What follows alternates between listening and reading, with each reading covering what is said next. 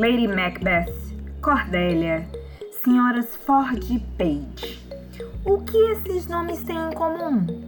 Além de serem personagens marcantes do cânone literário ocidental, criadas pelo maior dramaturgo de todos os tempos, William Shakespeare, elas foram abordadas em uma conferência que ocorreu em 17 de junho de 2020, ministrada pelas professoras Marlene Soares e Fernanda Medeiros, com a mediação do professor Marcel Amorim, que integrou a programação de uma série de lives promovidas pela Associação de Linguística Aplicada do Brasil, a ALAB. Quer saber mais? Continue ligado!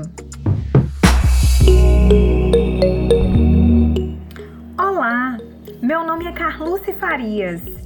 Sou doutoranda pelo Programa de Pós-Graduação em Linguística Aplicada da Universidade Estadual do Ceará.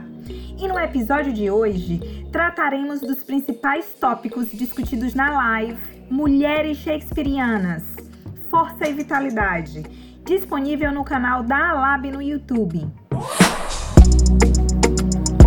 A professora Marlene, que é professora emérita de literatura inglesa da UFRJ, iniciou falando do contexto no qual Shakespeare viveu, que privilegiava três princípios centrados no sexo masculino: a primogenitura, quando a fortuna e o título do pai eram herdados apenas pelo filho mais velho, a patrilinearidade, quando só os homens herdavam bens e títulos, enquanto as mulheres recebiam apenas o dote.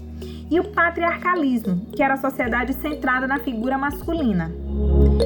Contradição a isso, Shakespeare testemunhou o poder maior do Estado na Inglaterra ser exercido por duas mulheres, a Rainha Maria I e sua irmã e sucessora, a Rainha Elizabeth I.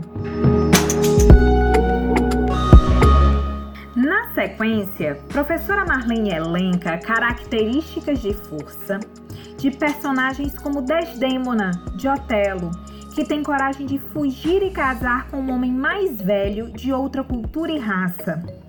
Emília, também de Otelo, que critica comportamentos machistas dos maridos e clama por igualdade de direitos entre homens e mulheres.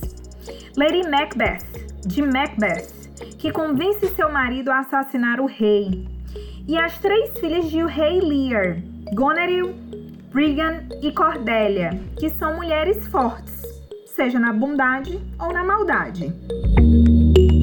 Por sua vez, professora Fernanda, que é professora associada de literatura inglesa da UERJ, aborda em sua fala as personagens femininas das comédias, obras nas quais a vitalidade se sobressai e Shakespeare brinca com a pluralidade. Ela aponta que o autor criou nas suas 38 peças aproximadamente 980 personagens e apenas 155 mulheres, o que seria equivalente a 16% desses personagens. Segundo ela, essa baixa porcentagem é mais um índice da força dessas personagens que, embora estejam em menor número, não são menos memoráveis que as figuras masculinas ou menos potentes dramaturgicamente.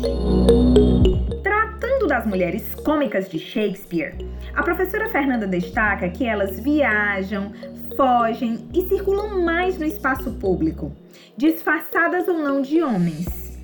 Verbalmente, suas falas são menos cerceadas que as das personagens das tragédias.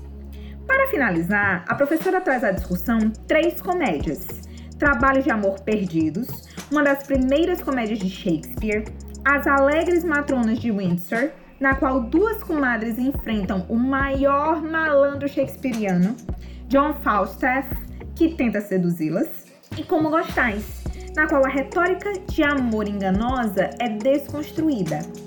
Essa palestra é muito interessante para fãs de Shakespeare e para quem tem interesse em textos literários que provoquem reflexões sobre o papel da mulher na sociedade, considerando que ainda hoje as mulheres precisam lutar pelos seus direitos e para serem ouvidas. Bom, mas aqui não é o lugar para eu me aprofundar. Aproveito para convidar vocês para visitar o site da Alab. Até mais!